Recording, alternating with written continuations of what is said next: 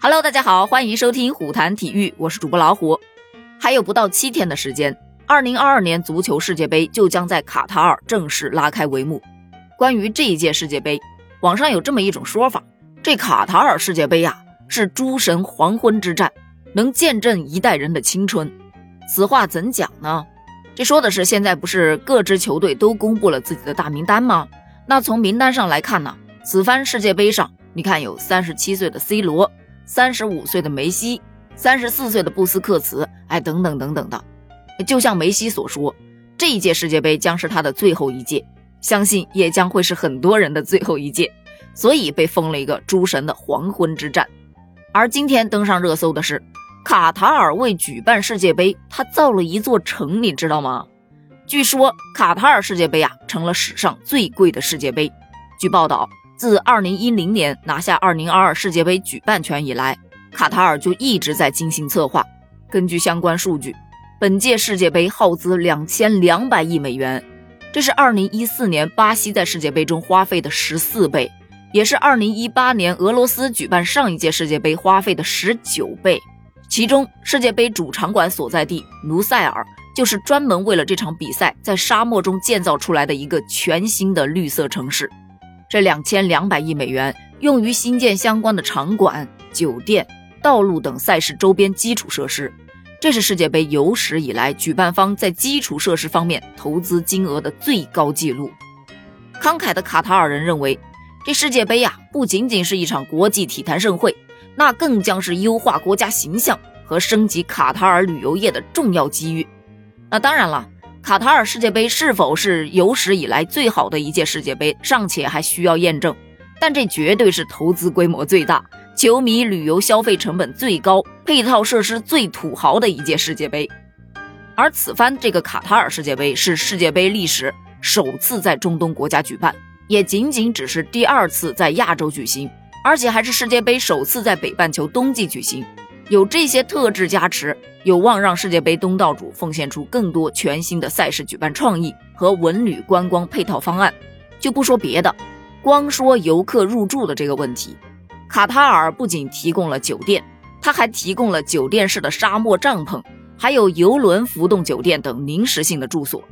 卡塔尔旅游局就表示，世界杯期间多哈港停靠的游轮酒店可容纳约九千五百人的船舱房间。涵盖从俯瞰大海的传统小屋到带阳台的客房，还有豪华套房等各类房间。就这些游轮啊，将在整个世界杯期间提供专线，将公众运送到多哈港区和浮动酒店。住帐篷、住浮动酒店，确实有点创意啊！不仅如此，这届卡塔尔世界杯啊，含中国量有点高。为预祝世界杯成功举办。多哈还迎来了一对中国惊喜。其实早在上个月，也就是十月份中旬的时候，有两只中国大熊猫四海和晶晶就乘专机抵达了多哈。他们在多哈的家安在了卡塔尔历史最悠久的公园——豪尔公园。咱们的大熊猫四海和晶晶将在接下来的十五年旅居卡塔尔。这是中东地区迎来的首对大熊猫，在卡塔尔首都多哈的大街小巷。还有很多很多与世界杯相关的标语和旗帜随处可见，而世界杯商品专卖店里的货物也是销售火爆。据悉，每天的客流量啊都在数千人以上，而店内大约有百分之六十的商品那都是咱中国制造的，特别是足球球衣和背包，几乎是全部来自于中国。除了这些，卡塔尔中央银行还推出了2022年卡塔尔世界杯特别版纪念钞。这款纪念钞一面印有拜特体育场、大力神杯等图案，另一面则印有中国铁建国际集团承建的世界杯主体育场卢塞尔体育场。再说到这卢塞尔体育场吧，中央上方有一块三十平方米的 LED 显示屏，就是出自咱们中国的企业。为了适应卡塔尔温度高、日照强的环境，这款屏幕的散热效率提高了百分之五十以上。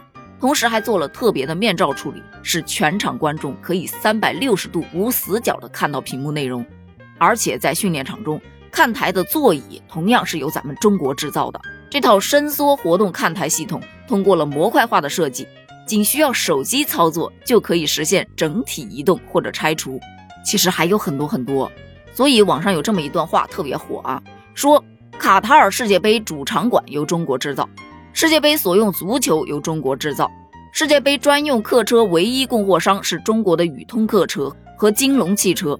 世界杯比赛期间的旗帜、球迷帽、喇叭、哨子全都来自中国义乌。由马宁、曹毅、施翔组成的裁判团也将进入世界杯执法比赛。庞大的央视报道团也已经出征世界杯，各路记者和球迷全部都出发了。就应了白岩松那句话，可以说除了咱们中国足球运动员，其他的都去了。我不知道你听到这句话是什么感受。我听到这句话的前半部分是觉得非常的自豪，听到后半部分的时候，略微又带了那么一点点心酸，那是怎么回事啊？抛开这个伤心的话题不谈，咱们还是一起来期待一下，还剩下六天就将开始的卡塔尔世界杯吧。咱们下期见，拜拜。